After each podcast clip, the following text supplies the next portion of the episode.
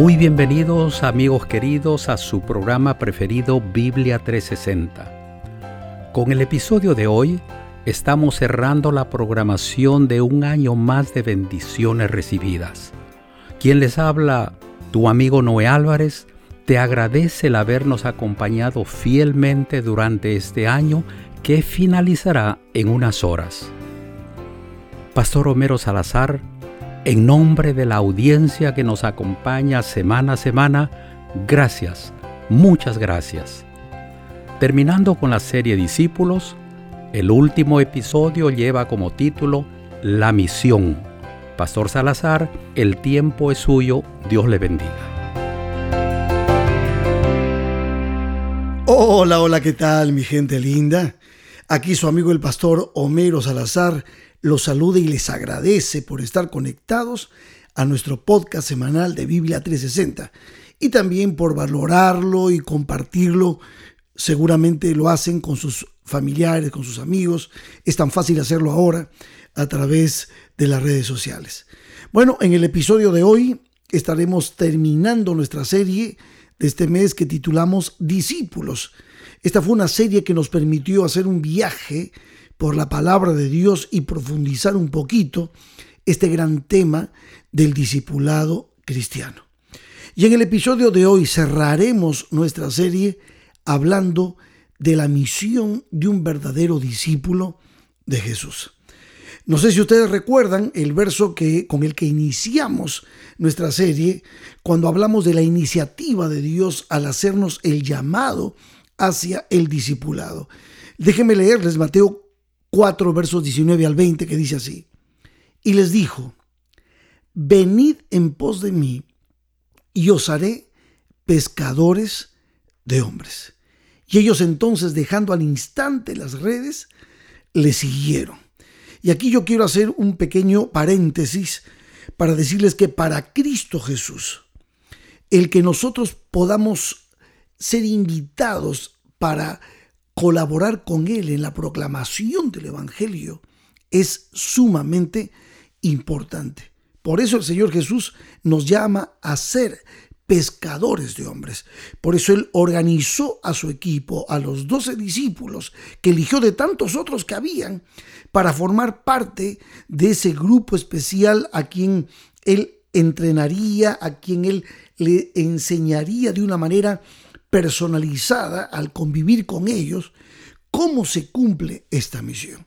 Porque la misión de Dios, la misión de proclamar el Evangelio, la misión de buscar a las almas perdidas, la misión nos la demostró el Señor Jesucristo desde el momento en que Él se hizo carne y habita entre nosotros, cumpliendo las profecías que indicaban el momento en que el Señor vendría a cumplir su promesa mesiánica. Y entonces aquí es donde nosotros vemos no solamente el amor inmenso de Dios por cada uno de nosotros, sino que Dios cumplió con su misión de enviarnos a Cristo Jesús, como dijimos, nuestro Señor y nuestro Salvador.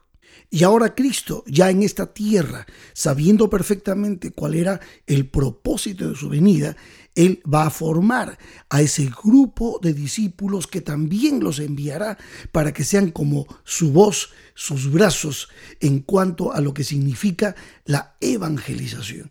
Por eso en Mateo capítulo 5 habla de que los discípulos son sal de la tierra, son luz del mundo, son levadura, proclaman, exaltan el nombre de Dios y le muestran al mundo que hay un camino de salvación.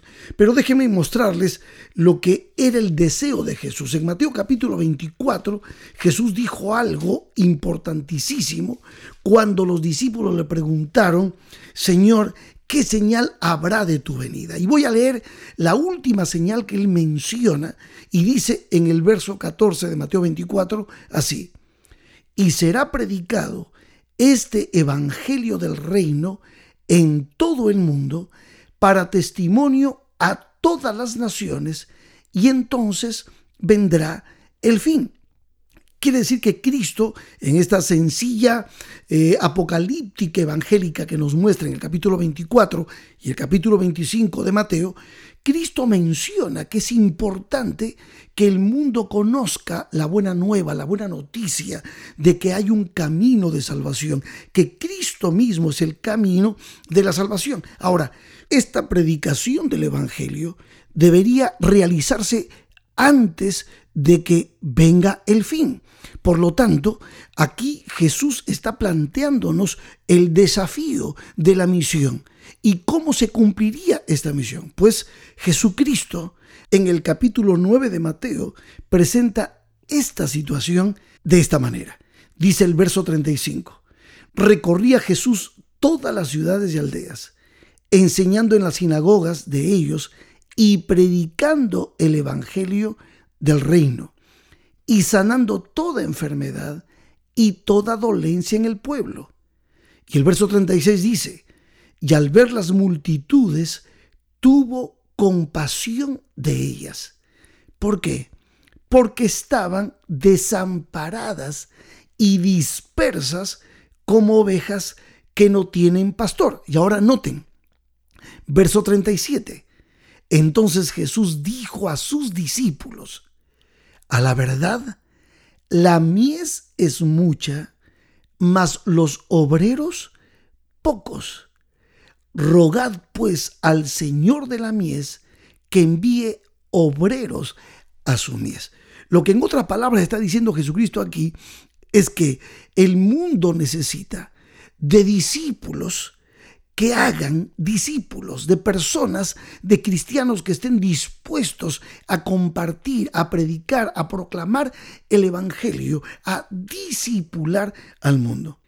Y en eso se resume la idea de ser pescadores de hombres. El Señor mismo enseñaría a sus discípulos a hacer esto. Y es por eso que en Mateo capítulo 28 el Señor Jesucristo nos muestra de una manera clara la misión que tiene un discípulo. Dice el capítulo 28 de Mateo, versos 19 y 20. Por tanto, id y haced discípulos a todas las naciones, bautizándolos en el nombre del Padre y del Hijo y del Espíritu Santo, enseñándoles que guarden todas las cosas que os he mandado, y he aquí, yo estoy con vosotros todos los días hasta el fin del mundo. A esta parte final de Mateo se la conoce como la gran comisión. Y esta es justamente la misión de cada discípulo de Cristo.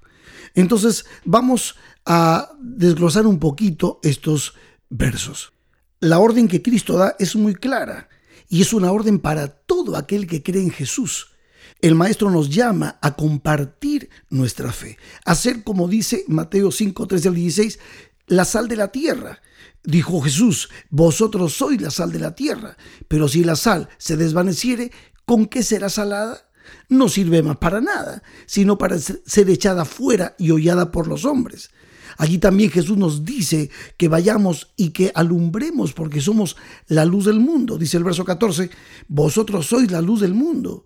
Una ciudad asentada sobre un monte no se puede esconder, ni se enciende una luz y se pone debajo de un almud, sino más bien sobre el candelero y alumbra a todos los que están en casa. Así alumbra vuestra luz delante de los hombres, para que vean vuestras buenas obras y glorifiquen a vuestro Padre que está en los cielos. Por lo tanto, cuando el Señor nos envía a todos los creyentes, nos envía a ser sal, a ser luz, a bendecir, a proclamar, a exaltar el nombre de Cristo, a amar al mundo como Cristo lo amó, a servirles y a mostrarles el camino de la salvación.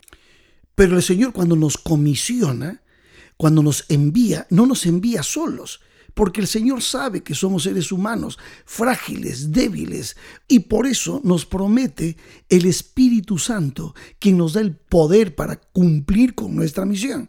Dice Lucas capítulo 24, versos 46 al 49, así.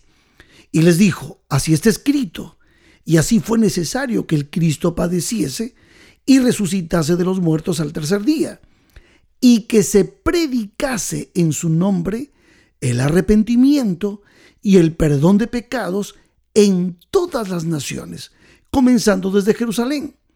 Y vosotros sois testigos de estas cosas. Y no tengo ahora este verso.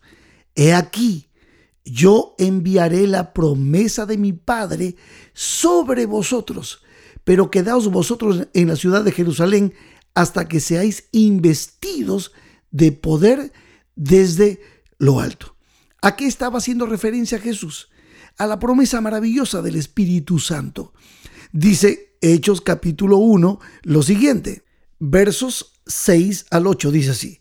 Entonces los que se habían reunido le preguntaron diciendo, Señor, ¿restaurarás el reino de Israel en este tiempo? Este, el contexto es cuando ya Cristo está ascendiendo a los cielos. Y el verso 7 Jesús les dice, y les dijo, nos toca a vosotros saber los tiempos o las sazones que el Padre puso en su sola potestad. Y ahora noten el verso 8, pero recibiréis poder cuando haya venido sobre vosotros el Espíritu Santo, y entonces me seréis testigos en Jerusalén, en toda Judea, en Samaria y hasta lo último de la tierra. O sea, mis queridos amigos, el Señor nos dio al Espíritu Santo, que es la tercera persona de la divinidad, para que Él, como primer responsable de esta misión, pueda utilizarnos a nosotros como instrumentos para proclamar las buenas nuevas de salvación, hacer discípulos, bautizándolos en el nombre del Padre, del Hijo y del Espíritu Santo, y enseñándoles que guarden todas las cosas que Él nos ha mandado. Esto es sumamente importante. Un discípulo sin el Espíritu Santo no es discípulo. El Espíritu Santo es el agente dado por Dios para que nosotros podamos cumplir con nuestra misión. Hemos sido sellados por el Espíritu, somos guiados por el Espíritu y además, fíjense lo que dice Juan, el Espíritu Santo es el encargado de convencer al mundo de pecado, de justicia y de juicio. Eso lo dice Juan capítulo 16, versos 7 en adelante. Dice, pero yo os digo la verdad, dice el Señor Jesús, os conviene que yo me vaya, porque si no me fuese, el consolador no vendría a vosotros. Mas si me fuere, os lo enviaré. Y ahora noten, y cuando Él venga, convencerá al mundo de pecado, de justicia y de juicio. O sea, el primer responsable de esta misión es el Espíritu Santo y nosotros somos instrumentos en las manos del Espíritu Santo para proclamar el Evangelio a este mundo caído. Y solamente para corroborar esto último que les estoy mencionando, voy a leer Juan el capítulo 15, los versos 26 y 27. Dice así, pero cuando venga el consolador, está hablando Jesús, ¿no? A quien yo os enviaré del Padre, el Espíritu de verdad, el cual procede del Padre, Él dará testimonio acerca de mí. Y el verso 27 dice, y vosotros daréis testimonio también. ¿Por qué? Porque habéis estado conmigo desde el principio. Qué maravilloso. El llamado de Dios a sus hijos, el llamado de Dios al discipulado es que seamos llenos del Espíritu Santo y seamos instrumentos en las manos del Espíritu para proclamar este Evangelio y disipular a otros y llevarlos a los pies de Jesús. Maravilloso.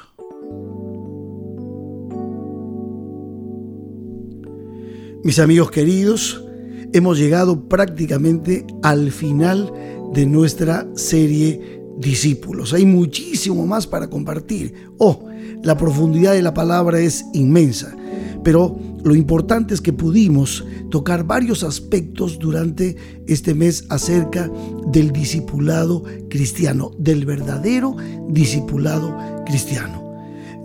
Hablamos acerca de que la iniciativa, el llamado es de Dios Él es el que nos llama a ser discípulos. Y por eso leímos en Mateo 4, 19 al 20, venid en pos de mí, dijo el Señor, y os haré pescadores de hombres. Y ellos entonces, dejando al instante las redes, le siguieron. Hablamos también de la condición del discipulado y usamos Juan 8:31 al 32. ¿Lo recuerdan? Dijo entonces Jesús a los judíos que habían creído en él, si vosotros permanecéis en mi palabra, seréis verdaderamente mis discípulos y conoceréis la verdad y la verdad os hará libres. Hablamos también de la madurez del discípulo. En el tercer episodio usamos Mateo 10, 24 al 25 y dijimos, el discípulo no es más que su maestro, ni el siervo más que su señor. Bástale al discípulo ser como su maestro y al siervo como su señor.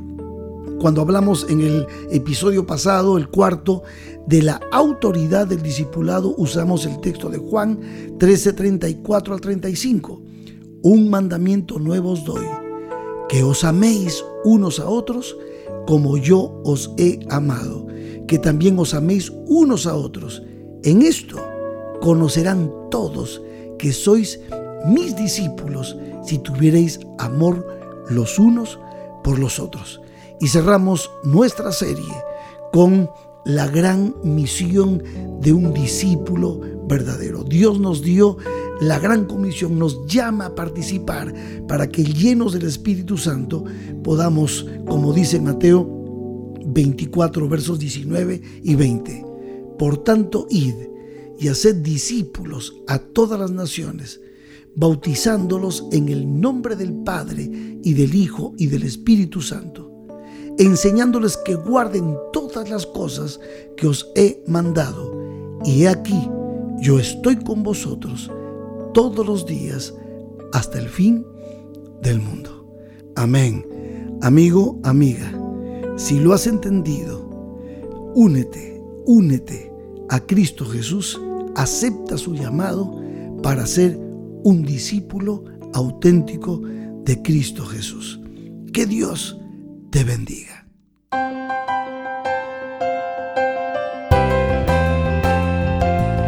Amigos queridos, con este episodio estamos finalizando la programación del año 2023. En primer lugar, queremos agradecer a nuestro Dios, a ustedes queridos amigos y al pastor Homero Salazar por su dedicación y entrega total a este su programa Biblia 360. Gracias también a los técnicos en el Departamento de Sonido y Grabación. A todos nuestros fieles oyentes y sus familias les deseamos un feliz y próspero año 2024. Esperamos seguir juntos disfrutando de los tesoros escondidos en las Sagradas Escrituras, la Santa Biblia.